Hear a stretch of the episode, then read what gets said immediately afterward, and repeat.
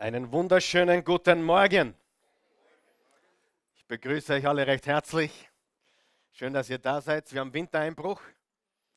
Habt ihr alle trotzdem gut hergefunden? Wunderbar. Herzlich willkommen nochmal. Ihr könnt Platz nehmen. Und äh, wir befinden uns im zweiten Teil unserer Serie, die wir letzten Sonntag begonnen haben, mit dem Titel Überwinder. Wie viele Überwinder habe ich hier heute Morgen? Darf ich fragen? Wow, so viele. Wunderbar. Wer ist ein Überwinder? Im Römer 8, Vers 37 steht, durch Christus sind wir mehr als Überwinder. Oder durch Christus triumphieren wir.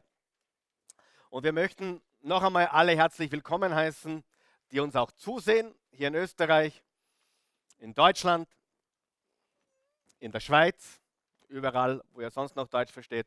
Und wir wollen euch einen kraftvollen äh, Gruß schicken heute Morgen. Ja, äh, letzte Woche, wer hat die Botschaft vom letzten Sonntag gehört oder gesehen oder war da? Ja, wunderbar. Wer hat sie verpasst noch? Ja, doch einige. Äh, bitte unbedingt äh, gehen auf die Webseite oasechurch.tv. Da kannst du die Botschaft vom letzten Sonntag nachhören, nachschauen und äh, noch einmal aufsaugen. Wem hat sie was gebracht letzten Sonntag? Ja, was haben wir gesagt letzten Sonntag? Verlogene Etiketten oder verlogene Labels, verlogene Bezeichnungen äh, überwinden. Jeder von uns hat irgendwo in seinem Leben Etiketten oder Labels, die er oder sie mitschleppt und die gilt es zu überwinden. Heute haben wir ein ganz spezielles Thema und äh, interessant dabei ist, ich habe mich einmal jemanden geöffnet, gesagt, du, weißt du was, ich habe so eine Tendenz, wer hat sich auch schon jemanden ganz offen geöffnet? Ganz offen geöffnet. Ja? Äh, und ich habe gesagt, du, ich möchte dir was sagen. Ich habe ein kleines Problem, eines meiner größten Probleme ist, dass ich äh, gerne über den Zaun schaue ich schaue gerne auf das, was andere tun. Ja? Ich weiß, ich soll mich konzentrieren auf das, was ich mache, aber ich äh, vergleiche gerne. Und dann sagte der andere zu mir, zu meiner Überraschung, was, du hast dasselbe Problem? Und je länger ich mit Menschen zu tun habe, je länger ich mit der Materie zu tun habe, umso mehr merke ich, dass das eine absolute Volkskrankheit ist das Vergleichen. Ich würde sogar sagen, es ist ein Breitensport geworden in unserer Welt. Wir vergleichen uns alle gegenseitig. Richtig? Wir waren zufrieden mit unserer netten kleinen Wohnung, bis wir wo eingeladen waren. Und die Wohnung war ein bisschen größer, schöner und hatte zwei Zimmer mehr. Unser kleiner Ford äh, Fiesta war völlig in Ordnung hat uns von A nach B gebracht, bis einer unserer guten Freunde sich einen Porsche Cayenne geleistet hat. Plötzlich war der Ford Fiesta nichts mehr. Wer weiß, was ich meine? Das Vergleichen ist eine absolute Massensportart geworden, eine Volks, äh, ein Volkssport, ein Breitensport. Und wir wollen lernen heute den Fluch des Vergleichens zu überwinden. Ist das ein großes Problem heute? Absolut. Ist es schädlich? Sehr. Ist es destruktiv? Absolut. Ist es wirklich krank, was wir tun? Absolut. Es ist zerstörerisch, es ist destruktiv. Es ist wahrscheinlich der Hauptgrund für die Depressionen vieler Menschen. Dieses ständige Vergleichen hör mir jetzt ganz gut zu, was ich sage. In dem Moment, wo du beginnst zu vergleichen, bist du nicht mehr dankbar. In dem Moment, wo du beginnst zu vergleichen, geht die Freude futsch. In dem Moment, wo du beginnst zu vergleichen, wirst du unzufrieden. Und durch Christus können wir das überwinden. Ich habe eine Krankheit entdeckt und die nenne ich die ER-Krankheit. ER-Krankheit. Die ER-Krankheit. Kann es jeder lesen da oben? Steht nicht auf deiner Outline, aber die Ehrkrankheit. Was um Himmels Willen ist die Ehrkrankheit? Besser, stärker, ja, lies mit, schneller, größer, reicher, schöner. Wer hat schon gemerkt, es wird immer jemanden geben, der schöner ist als du. Diese Realität musste ich auch einmal in die Augen blicken.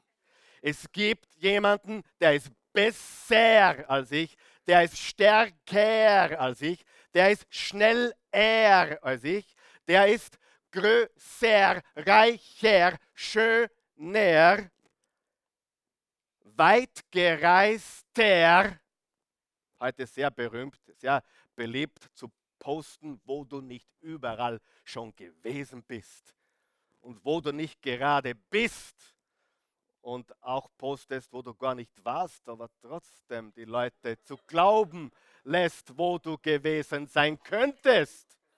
Halleluja, Amen. Ja, weitgereister, mächtiger. Dann gibt es Menschen, denen reicht das R nicht, denen reicht nur das Te. Schnellste, größte, beste, mächtigste. Es gibt zwei, drei Typen heute in der Welt, die wären gern der mächtigste. Da reicht nicht mehr mächtiger, sondern da reicht nur mehr der mächtigste oder der berühmteste, berühmter. Diese R-Krankheit. Größer, schneller, besser, stärker. Und weißt du, was ich dir sage? Es ist nie genug. Wenn du auf diese Krankheit aufspringst, kriegst du nie genug. Ich weiß das, du weißt das. Und wenn du es nicht gewusst hast, dann sage ich es dir heute. Wir müssen diese Krankheit besiegen. Wer gibt mir recht? Wer ist meiner Meinung, dass diese Krankheit sehr viel Schaden anrichtet? Bist du bereit mitzuschreiben? Erster Gedanke auf deiner Outline. Der schnellste Weg, der schnellste Weg, etwas, etwas Besonderes zu ruinieren, ist es, mit etwas anderem zu vergleichen. Sagen wir das gemeinsam. Eins, zwei, drei. Der schnellste Weg, etwas Besonderes zu ruinieren, ist es, mit etwas anderem zu vergleichen. Du hast eine besondere Wohnung. Wer sagt, er hat seine Wohnung, die ist gemütlich, sie ist besonders, sie ist unser Zuhause, ja? Aber in dem Moment, wo du deine Wohnung mit die einer anderen vergleichst, was passiert? Ruinierst du das, was du hast. Wenn du deine Frau vergleichst mit einer anderen, dann ruinierst du, was du hast. Wenn du deinen Mann vergleichst mit einem anderen, dann ruinierst du den, den du hast. Wenn du dein Haus vergleichst mit dem Haus eines anderen, dann ruinierst du dein eigenes Glück in deinem Haus. Der schnellste Weg, etwas zu ruinieren, etwas Besonderes zu ruinieren, ist es mit etwas anderem zu vergleichen gleichen. Wer sagt, die stimmt hundertprozentig? Ja? Weil bis dato war meine Frau absolut in Ordnung. Bis dato war mein Mann absolut in Ordnung. Bis dato war meine Wohnung absolut adäquat. Mein, mein Haus war super und meine Uhr auch. Aber dann habe ich jemanden kennengelernt, der hat eine noch teurere Uhr. Ich kenne drei Männer, die haben eine Uhr mit über 50.000 Dollar Euro wert. Und weißt du was, jetzt wenn man das sieht, denke ich mir, ich habe eine Uhr, die kostet 10 Dollar, 10 Euro. Und das sagt mir auch, wie Sport das ist. Und ich sage dir was, ich kaufe mir keine Uhr, um zu beeindrucken, sondern um zu wissen, wie spät es ist. Amen. Ich meine, nichts gegen meine Freunde, die so teure Uhren haben, aber mir ehrlich gesagt gibt das absolut nichts. Ich habe eine Uhr, weil ich wissen will, wie spät es ist. Meine kostet genau 10 Euro. Die sagt mir nicht nur, wie spät es ist, Sie sagt mir auch, wie viele Kalorien ich schon verbrannt habe heute. Sie sagt mir auch, wie viele Schritte ich schon marschiert bin. Was spannend ist, ist nach einer Predigt, wie viele Schritte ich gegangen bin. Obwohl ich nur so wenig Platz habe mittlerweile. Früher habe ich viel mehr Platz gehabt. Aber dich würde überraschen, wie viele Schritte ich während einer Predigt zurücklege. Hunderte. Spannend. Auf jeden Fall, äh, wenn du etwas Besonderes hast, und wer von euch glaubt, er hat etwas Besonderes, und du beginnst es mit etwas anderem zu vergleichen, dann ruinierst du das, was du hast.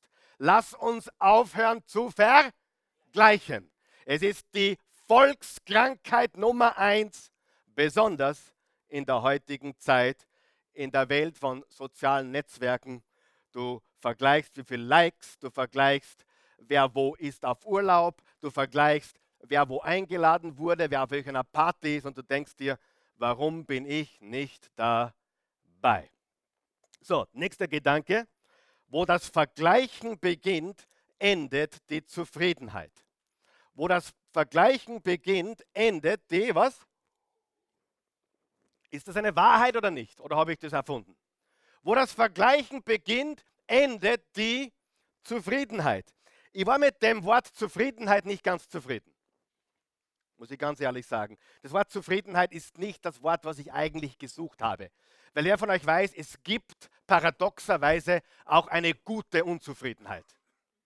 Wer glaubt, wenn dein Kind in der Schule ständig Vierrad nach Hause bringt und damit zufrieden ist, dann sollte das Kind mit dem Vierer nicht mehr zufrieden sein.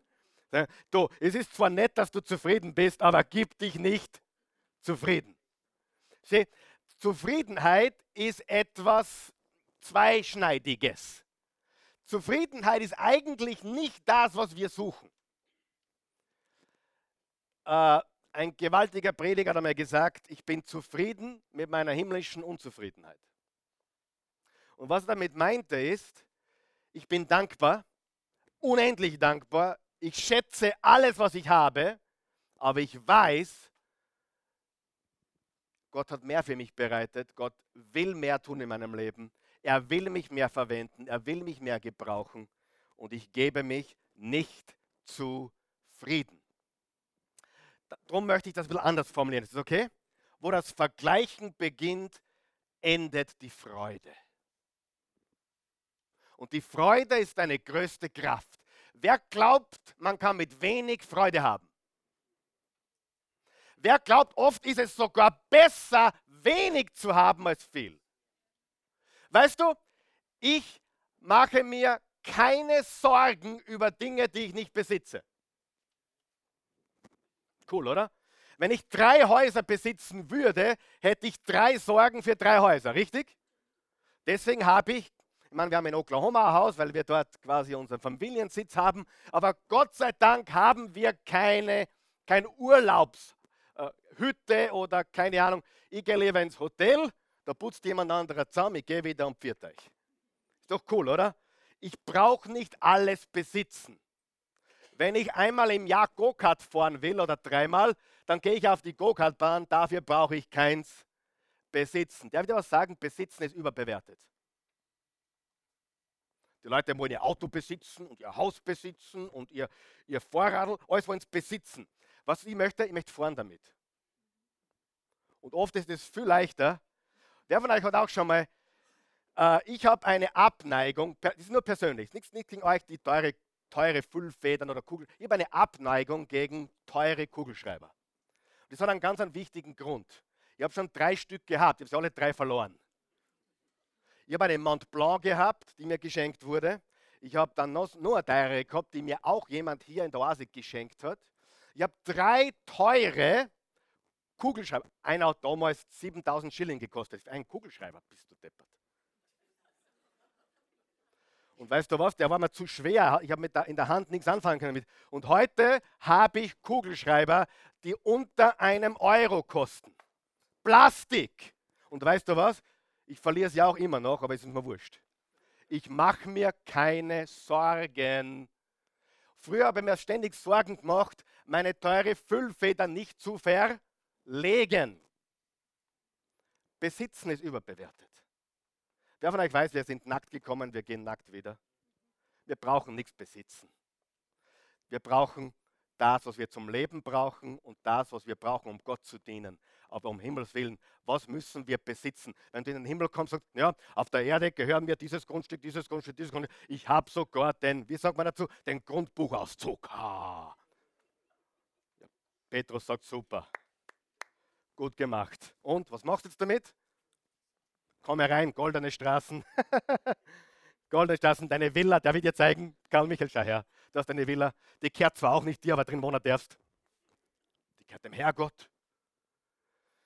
Besitzen ist überbewertet. Wer, wer, wer, wer hört mich laut und klar? Ja? Und dann machst du dir auch keine Sorgen mehr. Und das ganze Vergleichen, mehr haben, mehr, mehr äh, darstellen, ist alles für den Hugo. Wo das Vergleichen beginnt, endet die Zufriedenheit. Und jeder Millionär und jeder Milliardär wird dir sagen, eine Milliarde ist nicht genug. Jeder wird dir das sagen. Und die werden da das Gleiche sagen. Mit Geld kannst du das Leben leichter machen. Aber über kurz oder lang wird es dich alleine nicht erfüllen. Hm? Das klingt jetzt komisch für Menschen, die kein Geld haben. Aber glaubt mir, die, die Geld haben, die wissen das. Das ist der große Unterschied.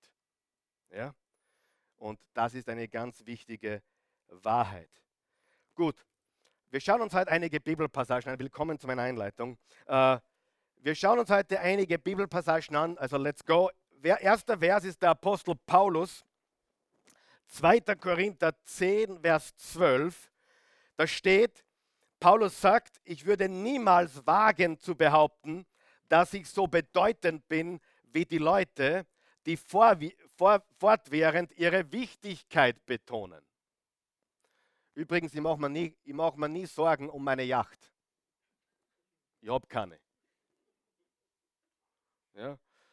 Cool, oder? Machen wir keine Sorgen um meine Yacht. Ich habe keine Sorge, dass es wer dreckig macht. Ich habe keine. Halleluja, oder? Hey, es ist Freiheit, nicht haben zu müssen. Versteht ihr das? Du brauchst nichts haben. Wer von euch weiß, Beziehungen sind über alles. Und Menschen, die ständig hamstern und das ist nicht das Leben. Ich würde niemals wagen zu behaupten, dass ich so bedeutend bin wie die Leute, die fortwährend ihre Wichtigkeit betonen. Wer kennt Menschen, die ständig ihre Wichtigkeit betonen? Willst du wissen, Menschen, die ihre Wichtigkeit betonen, sind meistens nicht so wichtig. Und Menschen, die wirklich wichtig sind, betonen ihre Wichtigkeit meist nicht. Sie vergleichen sich nur untereinander und messen sich nur aneinander. Und ich liebe den Paulus seine Direktheit. Welche Dummheit. Welche Dummheit. Welche Dummheit ist Vergleichen? Es wird immer jemand geben, der ist schöner als du. Und es wird immer jemand geben, der ist schiercher als du. Es wird immer jemand geben, der ist größer als du. Und es wird immer jemand geben, der ist kleiner als du. Es wird immer jemand geben, der ist schneller als du. Und es wird immer jemand geben, der ist langsamer als du. Und wenn du dich vergleichst, passieren zwei Dinge. Entweder Minderwertigkeitsgefühle oder Überheblichkeit. Ja? Entweder Minderwertigkeit, was ich bin so klar, ich bin so arm, mein ich habe so eine kleine Hitten, schau dir dem sein Haus an. Mein, mein Auto ist eine richtige Schnecken, schau dem sein Gefährt an. Entweder Minderwertigkeit, du fühlst dich schlecht oder Stolz. Pah, schau, mein Auto ist schneller wie deins. Ha. Ich habe auch härter gearbeitet. Bin fleißiger wie der da drüben. Gott hat mich lieber, er hat mich mehr gesegnet. Halleluja. Seht ihr das? Auf der einen Seite haben wir Minderwertigkeitsgefühle, auf der anderen Seite haben wir Stolz und Überheblichkeit. Jetzt hör mir ganz gut zu. Beides verabscheut der Herr.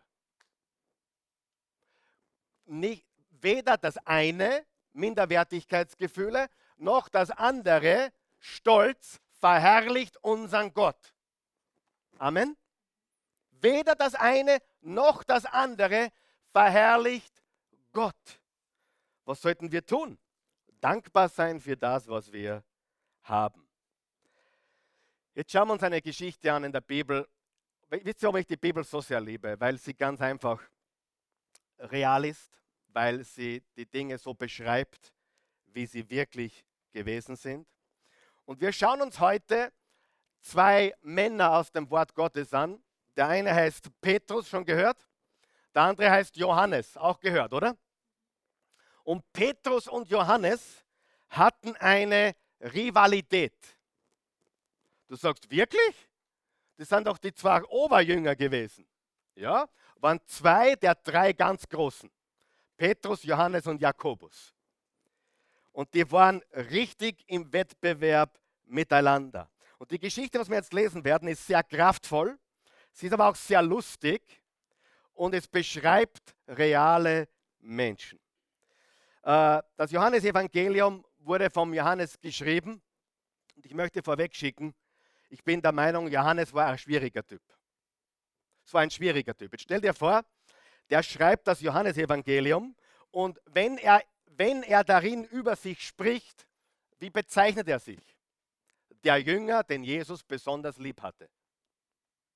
Ist lustig, oder?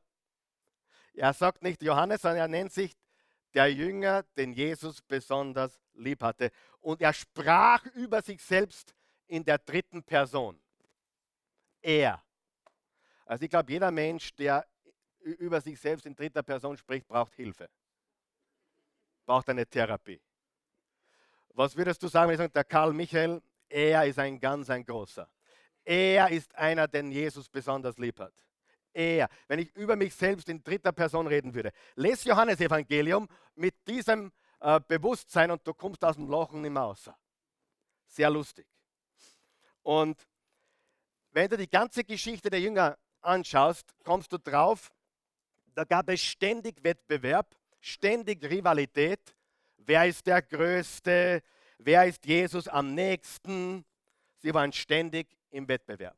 Und jetzt lesen wir eine der lustigsten Passagen der ganzen Bibel. Vielleicht hast du es schon gelesen und nie gelacht, aber heute hilft wieder lachen.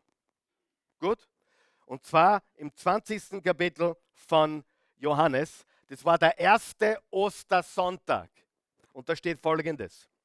Am erst, bist du dort? Am ersten Tag der neuen Woche, früh morgens, als es noch dunkel war, ging Maria aus Magdala, Maria Magdalena, zum Grab. Sie sah, dass der Stein, mit dem man das Grab verschlossen hatte, nicht mehr vor dem Eingang war. Was war warum war das so? Jesus ist auferstanden. Halleluja. Jesus ist was? Auferstanden. Vers 2. Da lief sie, Maria Magdalena, zu Simon Petrus, und jetzt pass auf, und zu dem Jünger, den Jesus besonders lieb gehabt hatte. Und das sagt der, der das schreibt. Spannend, oder? Schon mal cool, oder? Der Jünger, den Jesus besonders lieb gehabt hatte, und berichtete ihnen, Sie haben den Herrn aus dem Grab weggenommen und wir wissen nicht, wohin sie ihn gebracht haben. Sofort machten sich Petrus und der andere Jünger auf den Weg und gingen zum Grab hinaus. Jetzt wird's lustig. Die beiden liefen zusammen los, aber der andere Jünger war schneller. Als Petrus und erreichte das Grab als erster. stell das bildlich vor. Johannes schreibt es. Johannes schreibt es und sagt, Jesus ist auferstanden und ich war schneller. Jesus ist auferstanden und ich war als erster am Grab. Jesus ist auferstanden. Der Petrus ist rausgelaufen, aber ich habe ihn überholt. Ja, es ist Ostersonntag, aber ich war schneller. Und wer glaubt, ich lese da was hinein, du irrst dich. Das ist wirklich so gewesen. Und das ist das Menschliche. Wer von euch ist froh, dass Gott Menschen verwendet? Menschen, die genauso komisch sind wie du und ich. Menschen, die genauso Probleme haben wie du und ich. Du denkst an einen Petrus und stößt dir irgendjemand vor mit Heiligenschein. Vergiss es. Du stellst dir einen Johannes vor und du glaubst, da hat jemand einen Heiligenschein. Vergiss es. Das waren junge Männer, die ganz einfach die gleichen Probleme hatten wie du und ich. Vers 5. Er beugte sich vor, um hineinzuschauen und sah die Leinenbinden daliegen. Aber er ging nicht hinein. Simon Petrus jedoch, der inzwischen auch angekommen war. Hörst du das außer? Okay, der Petrus ist dann letztendlich auch zum Grab gekommen. Ja, ist eh Zeit geworden. Er war langsam, aber endlich hat er es geschafft. Simon Petrus, der jedoch der inzwischen auch angekommen war, ging in die Grabkammer hinein. Er sah die Leinenbinden liegen und sah auch das Tuch, das man dem Toten um den Kopf gewickelt hatte. Es lag zusammengerollt an einer anderen Stelle, nicht bei den Binden. Jetzt ging auch der Jünger, der zuerst angekommen war, ins Grab hinein und sah alles und er glaubte. Die ganze Geschichte handelt von der Auferstehung. Sie gingen zum Grab, das Grab war leer, sie sahen das leere Grab und sie glaubten. Aber wenn du zwischen den Zeilen liest, siehst du etwas ganz Lustiges, etwas ganz Menschliches, wo die beiden Jünger sich duelliert haben über die letzten Jahre, aber hier erreicht es ihren Höhepunkt. Christus ist auferstanden, aber ich bin schneller. Und dann im Johannes 21 geht es weiter. Bevor wir die Passage lesen, im, Vers 21, im Kapitel 21, kurzer Hintergrund. Im nächsten Kapitel äh, sind sie wieder zurück zum Fischen gegangen. Petrus hat gefischt, Johannes hat gefischt, die Jünger haben wieder gefischt. Und dann plötzlich sahen sie einen Mann am, am Ufer. Es war Jesus, aber sie wussten nicht, dass es Jesus war. Und Johannes betont wieder im Vers 7, dass er ihn als erster erkannt hat. Johannes erkannte ihn aber, steht geschrieben. Und dann äh, hat Petrus erkannt, dass es Jesus ist. Er war nackt, er umgürtete sich und hat sich geschämt.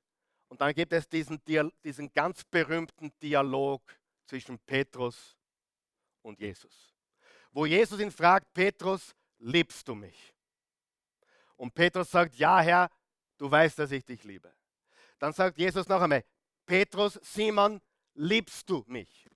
Du weißt, dass ich dich liebe. Weide meine Schafe, weide meine Lämmer. Und zum dritten Mal, Petrus, liebst du mich? Und da wurde Petrus traurig, sagt die Schrift. Und er sagte, Herr, du weißt, dass ich dich liebe. Viele Theologen sind der Meinung, Jesus hat ihn dreimal gefragt, ob er ihn liebt, weil Petrus ihn dreimal verleugnet hat. Und hier wird Wiederherstellung. Hier sehen wir Wiederherstellung.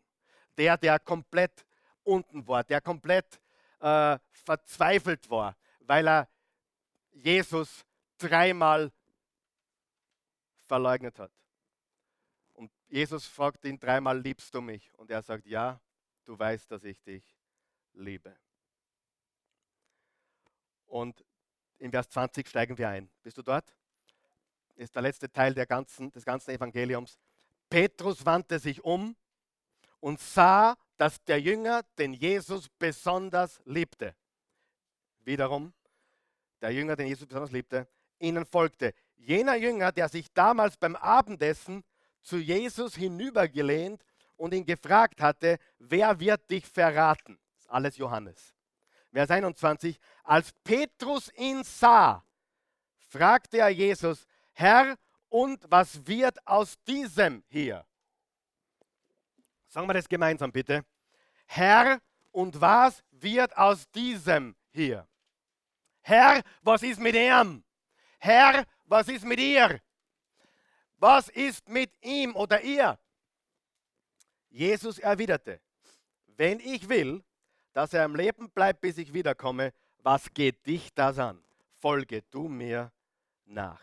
Und ein Gläubigen verbreitet sich daraufhin das Gerücht, jener Jünger werde nicht sterben, Dabei hatte Jesus zu Petrus gar nicht gesagt, der Jünger werde nicht sterben. Er hatte nur gesagt, wenn ich will, dass er am Leben bleibt, bis ich wiederkomme, was geht dich das an? Wir sehen, es wird so viel hineininterpretiert oft, was Menschen sagen. Aber die Botschaft von Jesus war, hey, egal was mit dem passiert, folge du mir nach. Und hier ist die wichtige Wahrheit. Wir können unmöglich Du und ich, wir können unmöglich Gottes Plan für unser Leben erfüllen, wenn wir uns ständig mit anderen vergleichen. Unmöglich.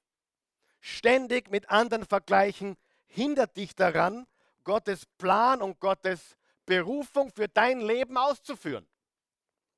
Macht das Sinn? Wenn wir ständig hinüberschauen, was macht der andere? Was macht die andere? Was machen die anderen? Wer von euch weiß, wir müssen fokussiert sein auf das, was Jesus von uns will. Folge du mir nach.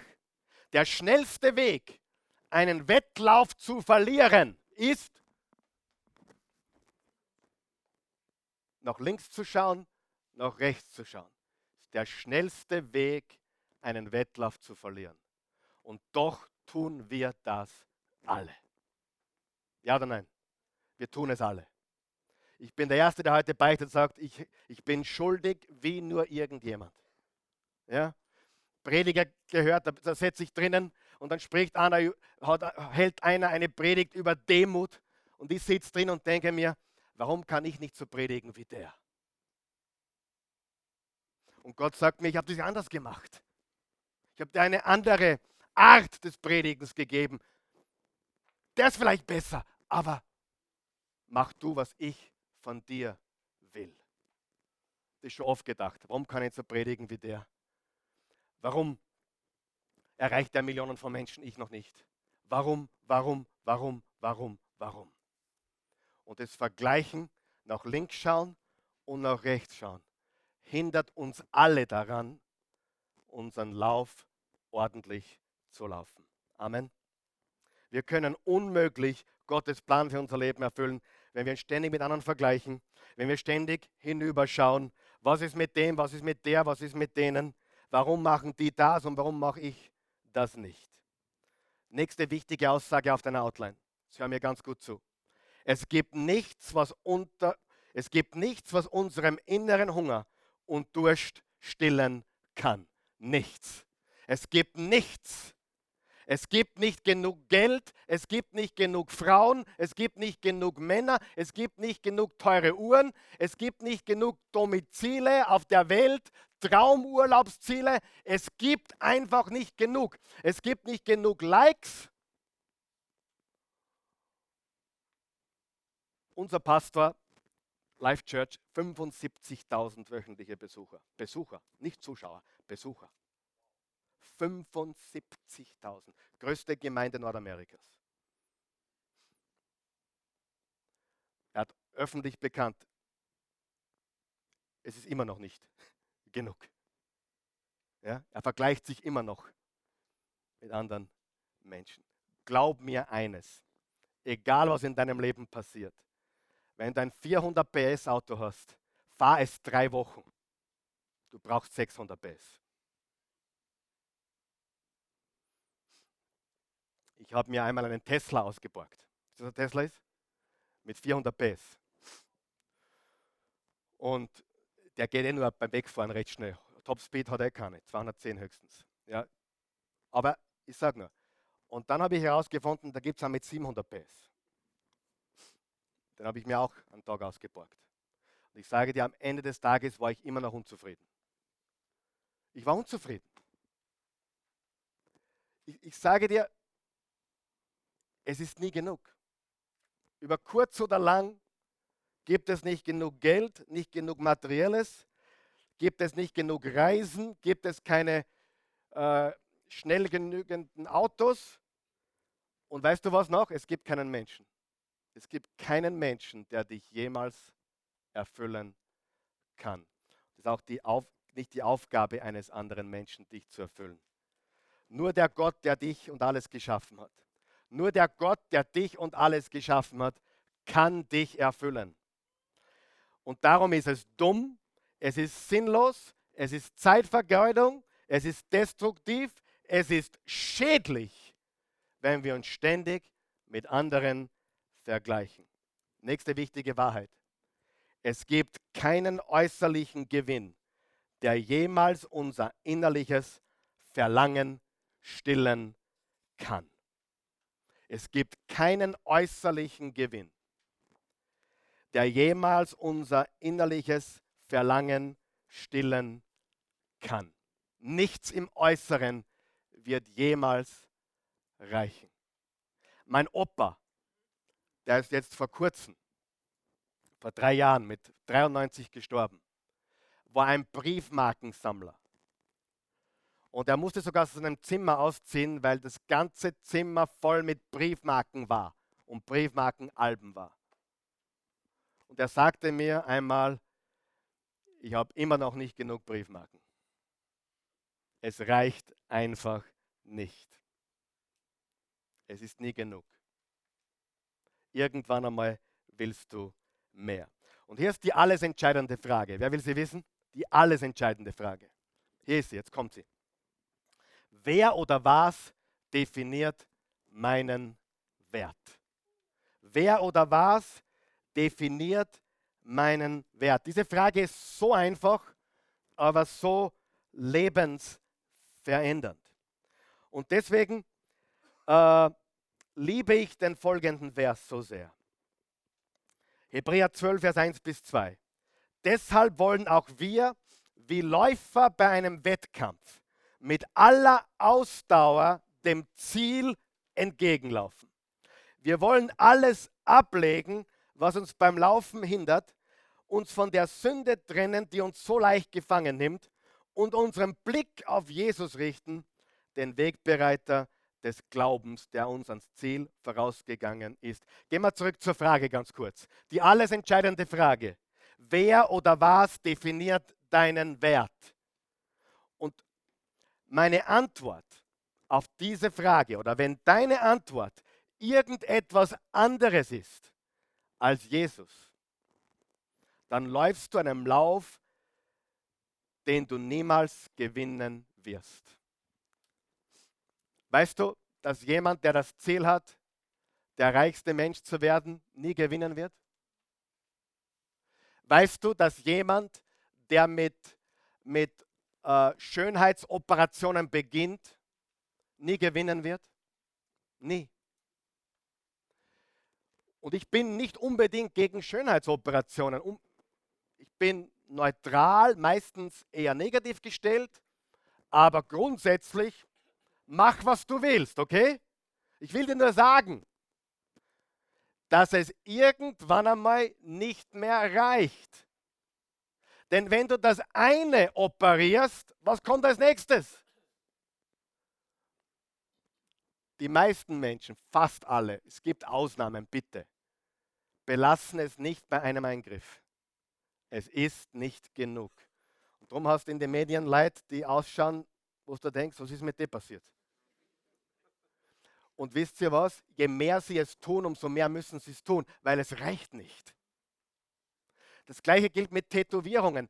Herr Pastor, bist du gegen Tätowierungen? Nein! Und wenn ich der Letzte sein werde, der ohne stirbt, dann ist es so. Ich bleibe rein auf meiner Haut. Ist aber jetzt nichts Religiöses oder Besseres oder Ge überhaupt nicht.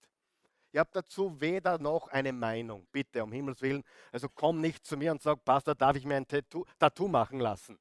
Sag ich, mach, was du willst. Wenn, Je, wenn, wenn, wenn Jesus draufsteht, sage ich, mach's. Wenn du schreiben willst, Sex, Drugs and Roll, Sex, Drugs and Rock and Roll, sage ich, bitte. Geht's dann noch gut? ja, aber ich weiß, es kommt auch viel öfter auf das Motiv an und auf, den, auf die auf die Message. Ja? Und es gibt auch Operationen, die notwendig sind. Und Gott sei Dank haben wir Unfallchirurgie und können wir manche Menschen wieder schöner machen, die, wo was passiert ist. Wer ist froh darüber? Gott sei Dank. Aber wer von euch weiß, wenn man beginnt, unzufrieden zu werden mit dem, wie man ist, dann wird das nie genügend sein. Nie. Und deswegen äh, wirst du kaum jemanden finden, der nur ein Tattoo hat. Du sagst, naja, ich kenne jemanden, der hat noch nur ein Tattoo. Meistens, die nur eins haben, sporen schon aufs zweite. Stimmt's? Nicht alle, nicht alle, aber viele, richtig? Meistens ist es einfach nicht genug. Wer oder was definiert meinen Wert? Wenn deine Antwort irgendetwas anderes ist als Jesus Christus, dann läufst du einen Lauf, den du nicht gewinnen kannst. Wer hat schon vom Hamsterrad gehört? Wer weiß, dass die meisten Menschen sich im Hamsterrad befinden? Und selbst der im Hamsterrad der Schnellste ist, ist immer nur ein Hamster. Ja? Du bist der schnellste Hamster, vielleicht bist du der schönste Hamster, aber du bist immer noch ein Hamster. Dein Lauf. Bleib auf deinen Lauf fokussiert. Bleib auf deiner Spur. Bleib auf deiner Spur. Bleib auf deiner Spur. Ich bin, wie ich bin. Ich bin nicht so wie der andere Pastor. Und wenn ich mich vergleiche mit einem anderen Pastor, dann bin ich ein schlechter Vergleich, oder? Aber ich bin der beste Karl Michael, den ich kenne.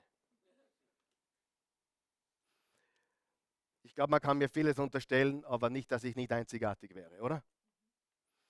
Aber genauso einzigartig bist du. Und das einzigartig heißt jetzt nicht gut, besser oder, oder es heißt nur einzigartig. Unique. Einmalig. Und einmalig ist genau, was du bist. Und du musst lernen, deinen Lauf zu laufen und nicht irgendeinen anderen Lauf. Und der schnellste Weg, den Wettlauf zu verlieren, ist nach links, nach rechts oder sogar zurückzublicken.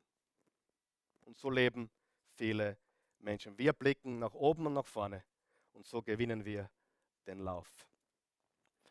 Letzter Vers, 1. Korinther 9, Vers 24 bis 26. Ihr kennt das doch. Von allen Läufern, wieder der Paulus, die im Stadion zum Wettlauf starten, gewinnt nur einer den Siegeskranz. Lauft so, dass ihr ihn gewinnt. Ist es unterstrichen? Ist es fett? Dann tu es einringeln. Lauft so, dass ihr ihn gewinnt. Wer im Wettkampf siegen will, setzt dafür alles ein. Ein Athlet verzichtet auf vieles, um zu gewinnen. Und wie schnell ist sein Siegeskranz verwelkt? Wie schnell ist sein Siegeskranz verwelkt? Wir dagegen kämpfen um einen unvergänglichen Preis. Bleib mal kurz einmal stehen. Wer ist auch schon jenseits 40 und merkt, dass vieles, was du in jungen Jahren gedacht hast, einfach nicht stimmt? Dass du glaubst, du hast noch so viel vor dir, so viele Jahre. Aber du merkst, es sind mehr Jahre hinter dir als vor dir. Du merkst, du hast mehr Fehler gemacht. Mit jedem Jahr noch Fehler dazu gemacht. Und du merkst letztendlich, das Einzige, was Sinn macht, ist, sich Gedanken zu machen. Was ist mein Lauf? Ich habe nur noch so und so viele Tage, Wochen, Monate, vielleicht Jahre. Aber was ist mein Lauf? Fokus auf diesen Lauf. Und selbst wenn du noch zehn Jahre hast vor dir, da kannst du noch so viel bewegen, aber nicht, wenn du nach links oder rechts schaust oder zurück, nur wenn du nach vorne blickst. Und ich habe auch gelernt, wie schnell die Dinge verwelken. Ich habe gemerkt, keinen Menschen interessiert mehr. Ehrlich jetzt, das tut weh, aber es ist wahr.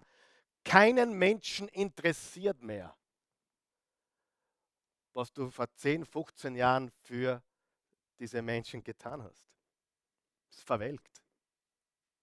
Die Frage ist, what have you done for me lately?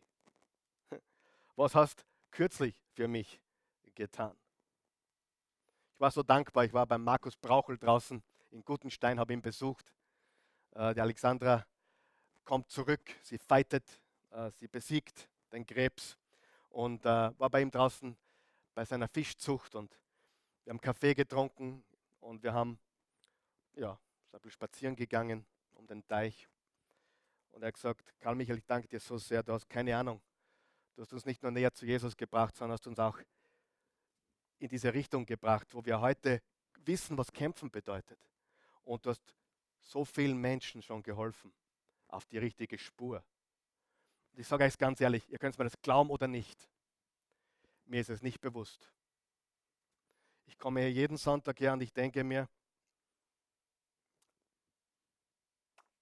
ich fange bei Null wieder an. Das, was war, zählt nicht. Du kannst nicht leben von dem, was du einmal getan hast. Was machst du jetzt? Ja? Und das Entscheidende ist nicht, wer wir waren oder was gewesen ist oder was wir Großes getan haben. Das Entscheidende ist, was ist unser Lauf jetzt? Wir dagegen kämpfen einen unvergänglichen Preis. Ich weiß genau, wofür ich mich mit aller Kraft einsetze. Ich laufe und habe dabei das Ziel klar vor Augen. Wenn ich kämpfe, geht mein Schlag nicht ins Leere. Also ich glaube, der Paulus war ein richtiger Sportsfan. Laufen, Boxen, hat ihm alles getaugt. Und diese Met ich liebe diese Sportmetapher. Ich kann mich damit identifizieren. Aber was ist dein Lauf? Dein Lauf ist nicht mein Lauf. Mein Lauf ist nicht dein Lauf. Du musst deinen Lauf laufen. Und einige Mütter hier, die da sitzen, wie meine wunderbare Frau, die Christi, wir haben einen gemeinsamen Lauf, aber wir haben genauso einen unterschiedlichen Lauf. Oft wurde gesagt, okay, warum, warum spricht oder predigt die Christi nicht hin und wieder? Weil sie das nicht tut. Das ist nicht ihr Lauf. Und weißt du, wie oft sie verglichen wurde? Mit der Pastorenfrau so und so und der Pastorenfrau dort und da und der Pastorenfrau dort und dort, die gerne das Mikrofon an sich gerissen hat. Hallo. Wer von euch glaubt, ich bin dankbar für meine Frau. Ich lade sie jeden Muttertag ein, die Muttertagsbotschaft zu bringen. Und ich bin bis jetzt 19, 20 Jahre gescheitert in dieser Bitte. Vielleicht gelingt es mir mal, dass sie mal die Muttertagsbotschaft bringt. Aber weißt du was? Wenn sie nicht will, dann will sie nicht und das ist absolut okay. Und was andere Pastoren, Frauen machen oder nicht, ist uns sowas von wurscht wirklich wurscht. Und ja, wir sind nicht das Pastoren-Ehepaar von dort drüben oder von da drüben oder von dort. Wir sind wir. Wir sind wir.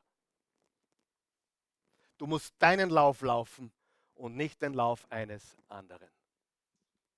Wer ist froh, dass es auch Gemeinden oder Kirchen gibt, die andere Stile haben, die andere Geschmacksrichtung haben. Wer glaubt, dass die Botschaft hier klar ist und deutlich ist und Jesus verherrlicht? Ich glaube, das ist das Wichtigste, oder? Über alles andere kann man diskutieren. Aber nicht, wer Jesus ist und nicht, was sein Wille für unser Leben ist. Das ist fixiert, oder? Und das wollen wir behalten. Alles andere gibt es unterschiedliche Geschmacksrichtungen, Flavors.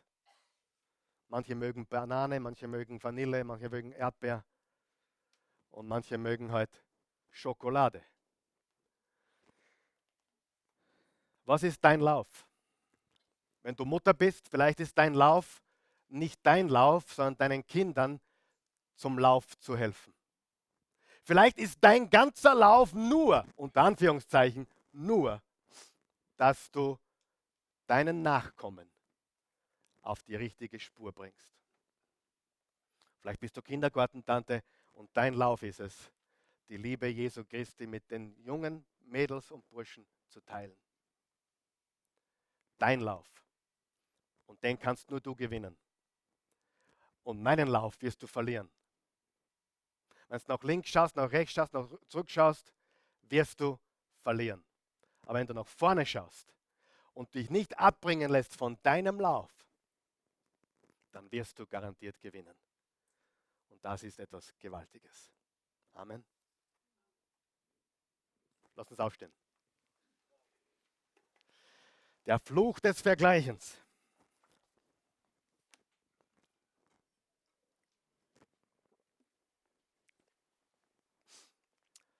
Guter Gott, wir, wir danken dir für diesen wunderbaren Tag, den du uns geschenkt hast. Wir danken dir für deine unendliche Liebe, Treue, Gnade. Wir danken dir dafür, dass wir Vergebung haben, Vergebung durch Jesus Christus. Es ist wahr, wir haben alle einen Weg hinter uns. Wir haben alle äh, eine Vergangenheit. Und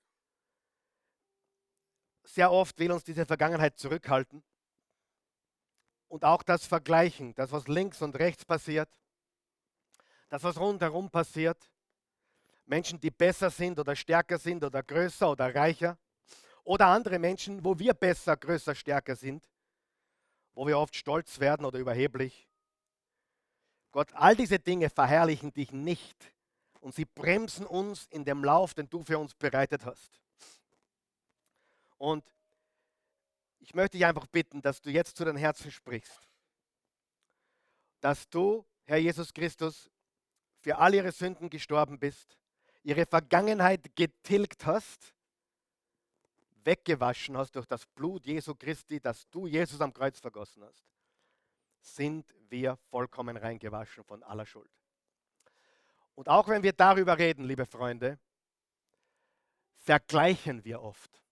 Wisst ihr das, wenn es darum geht, die Gnade Gottes, das Erbarmen Gottes in unser Leben einzuladen, aufzunehmen, dann vergleichen wir oft. Ja, ich bin eh nicht so schlecht oder ich habe eh nicht so schlimm gesündigt. Aber ich bin eh besser oder ich bin viel zu schlecht. Ich kann die Gnade Gottes nicht verdienen. Und die Wahrheit ist, dieses Vergleichen ist absoluter Nonsens. ich sage dir warum. Wenn du aus dem Christentum eine gute Werke-Religion machst, hast du alles falsch verstanden. Wisst ihr warum? Der Maßstab ist nicht gut oder besser. Besser werden oder, oder stärker werden. Der Maßstab ist perfekt.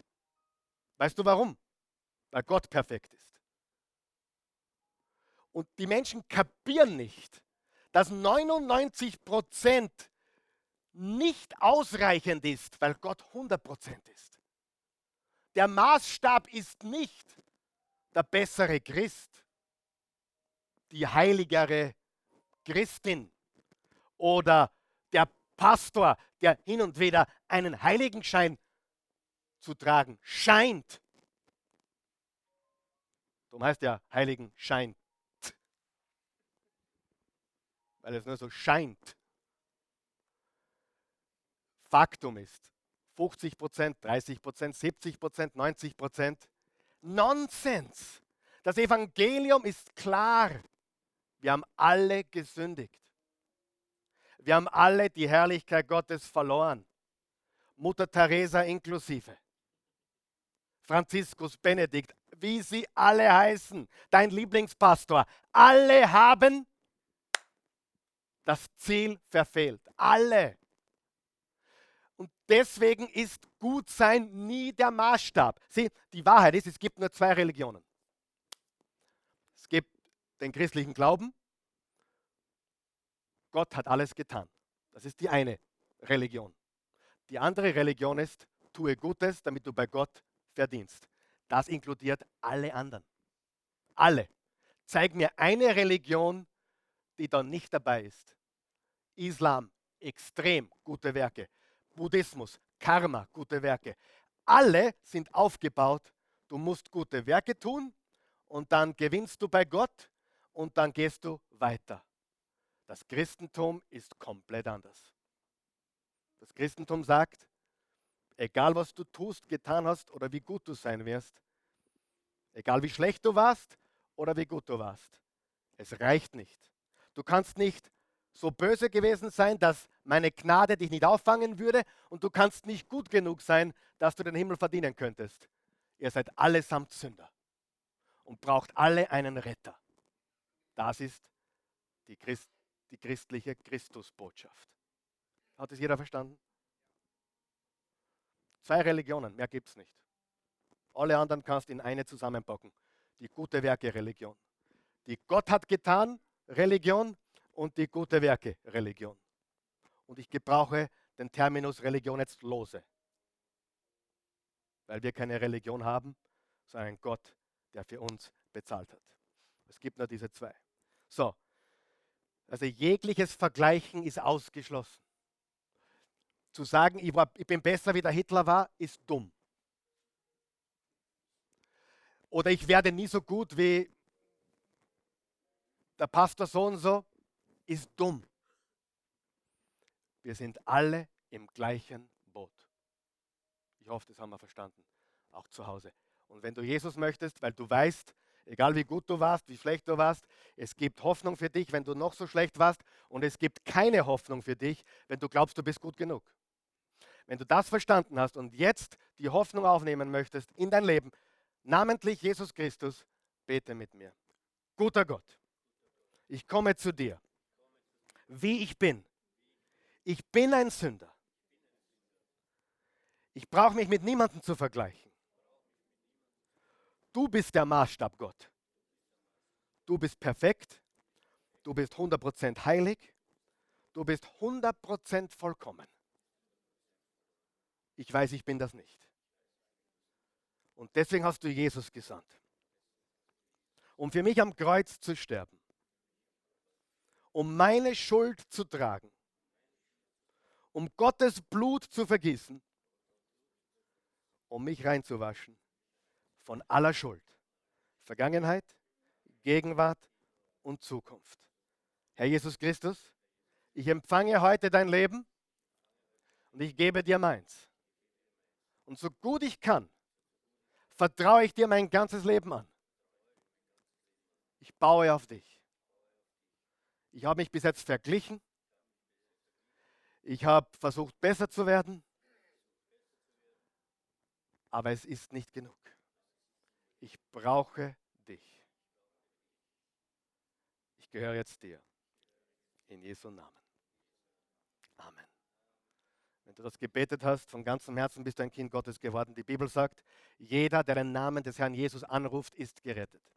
Johannes 3, Vers 16, so sehr hat Gott die Welt geliebt, dass er einen einzigen Sohn gab, damit jeder, der an ihn glaubt, nicht verloren geht, sondern ewiges Leben hat. Ich möchte ein Gebet für uns alle beten, auch gemeinsam, wenn du möchtest, für die, die bereits zu Jesus gehören, auch vorher schon zu Jesus gehört haben. Aber du hast dich heute, so wie ich auch, ich muss ganz ehrlich sagen, ich ganz besonders, in dieser Vergleichsfalle ertappt. Wenn du frei werden willst und wirklich deinen Lauf laufen willst, lass uns gemeinsam beten. Das, Bet, das Gebet gilt für mich wie für dich, für uns alle. Guter Gott. Danke, dass du mich so gemacht hast, wie ich bin. Ich brauche niemanden zu kopieren. Ich brauche mich mit niemandem zu vergleichen. Das Einzige, womit ich mich vergleiche, ist mit deinem Plan für mein Leben. Für, mit deinem Lauf, mit dem Lauf, den du für mich hast. Das ist mein Vergleich. Den will ich laufen. Und dazu darf ich nicht zur linken oder zur rechten blicken. Und ich brauche nicht zurückblicken. Aber ich blicke nach oben, zu dir, wo meine Kraft herkommt. Und ich blicke nach vorne, auf das Ziel, die himmlische Berufung in Christus Jesus. Jesus, mein Leben gehört dir. Bitte verzeih mir, wenn ich äh, mich verglichen habe, äh, wenn ich undankbar war, die Freude verloren ging, weil ich mich verglichen habe.